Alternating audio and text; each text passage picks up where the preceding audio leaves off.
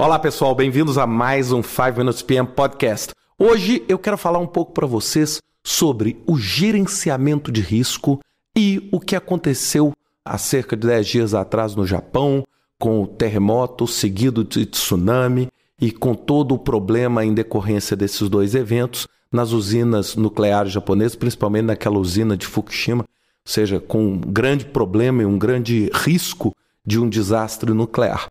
Bem, e por que, que eu estou gravando esse podcast? Porque o Japão sempre foi um país, ainda é um país reconhecidíssimo pela sua competência em lidar com esse tipo de evento da natureza. Ou seja, é, os terremotos são frequentes, né? ou seja, ocasionando também esses desastres. E o que, que aconteceu então? Né? O que, que aconteceu sobre a perspectiva de gestão de risco? Bem, vamos lembrar que risco é algo possível de ocorrer. É? Ou seja, é algo que a probabilidade é maior do que zero e é menor do que 100. Zero significa não acontecer nada, 100 significa um problema iminente, ou seja, né? ou seja, um evento que já tem a garantia de acontecer. E entre 0 e 100 existe uma variabilidade muito grande. E toda a prevenção japonesa, ela se dava dentro de patamares de risco até então considerados toleráveis, tanto que o Japão experimentou inúmeros terremotos de escalas razoavelmente grandes, com muito sucesso, e era inclusive um exemplo quando nós tivemos há um pouco mais de um ano a tragédia do Haiti, que foi uma tragédia do ponto de vista sísmico, uma tragédia muito menos é, importante, né? ou seja, o abalo sísmico muito menos importante, mas com muito mais vítima. E uma das coisas que falaram é o quê? Poxa, a prevenção, a capacidade de reação, etc. E aí o que, aconteceu agora no Japão? Né? O que aconteceu foi algo, é, um evento que foge a qualquer parâmetro preventivo de risco.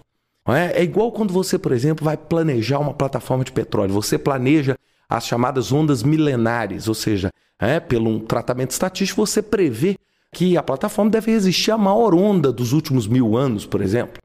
Mas se de repente aconteceu uma onda que é maior do que a maior onda acontecida nos últimos mil anos, aí realmente você tem um desastre como o desastre japonês. E uma coisa que tem me incomodado bastante é que eu tenho ouvido muita gente falando, poxa, a energia nuclear, etc., é perigosa.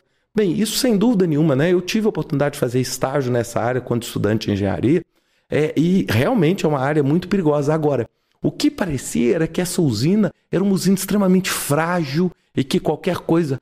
Não. O que na verdade aconteceu foi um risco completamente acima de qualquer padrão preventivo. É impossível prevenir um evento daquela magnitude. Nós tínhamos parte do Japão onde você tinha verdadeiros muros, muros gigantescos que o que foram construídos a partir de tsunamis anteriores. E aí de repente agora a gente viu cena desse muro sendo transposto por um maremoto sem precedentes, é, que está aproximando aí 20 mil mortos, uma perspectiva de 20 mil mortos no Japão. Ou seja, o que, que aconteceu? E aí eu quero dizer que é o seguinte: isso tudo é fruto da percepção do risco. É, e traduzindo isso para o nosso projeto, a gente nunca vai conseguir criar um projeto 100% seguro. É como a nossa própria vida ou como tudo que a gente faz. Sempre o grau de risco vai existir. E quando um evento como esse no Japão acontece, as pessoas ficam buscando uma solução infalível. Ah, eu quero uma solução seguinte, eu quero um terremoto de escala 10 em 10, eu quero que não aconteça nada. Bem, toda a tecnologia que o Japão desenvolveu já preveniu bastante. Já preveniu bastante. Por quê? Porque um terremoto dessa magnitude em qualquer outra parte do mundo seria uma das maiores catástrofes da história do homem. E lá foi uma catástrofe terrível, mas foi uma catástrofe muito menor se comparado com outras catástrofes. Imaginando a magnitude do terremoto. Então, olhem só como isso precisa estar inserido dentro da nossa cabeça ao planejar um projeto.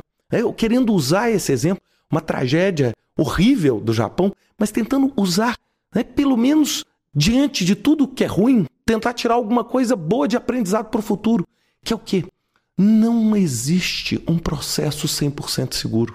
Não existe. É? Ou seja, não existe um computador que não falha. O que você tem que definir é o quanto você é capaz de tolerar. Então, sem dúvida nenhuma, o que vai ser fruto de todo esse problema no Japão vai ser o que? Uma revisão nas tolerâncias. Uma revisão. Olha, antes eu conseguia tolerar até esse nível. Bem, diante desse fato que nós presenciamos agora, agora a minha tolerância vai ser menor. E aí nós vamos ter que construir, talvez, usinas nucleares no futuro ainda mais seguras. Mas nunca nós vamos construir usinas infalíveis. Nós nunca vamos construir uma barragem de uma usina hidrelétrica que seja infalível. Infalível. Nunca. Nós vamos ter que definir. Porque, óbvio, eu pego o exemplo aqui da barragem de Itaipu, que é uma das maiores barragens do mundo, muito provavelmente uma das barragens mais seguras e mais bem construídas. Agora é óbvio, se eu jogar uma bomba atômica, não há barragem que resista. Agora, você precisa tratar também o seguinte: qual é a chance disso acontecer?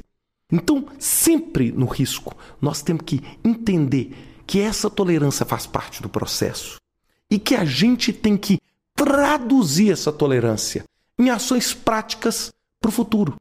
Sem dúvida nenhuma, erros e problemas que aconteceram no passado no Japão viraram lições aprendidas para que essa catástrofe não fosse ainda pior.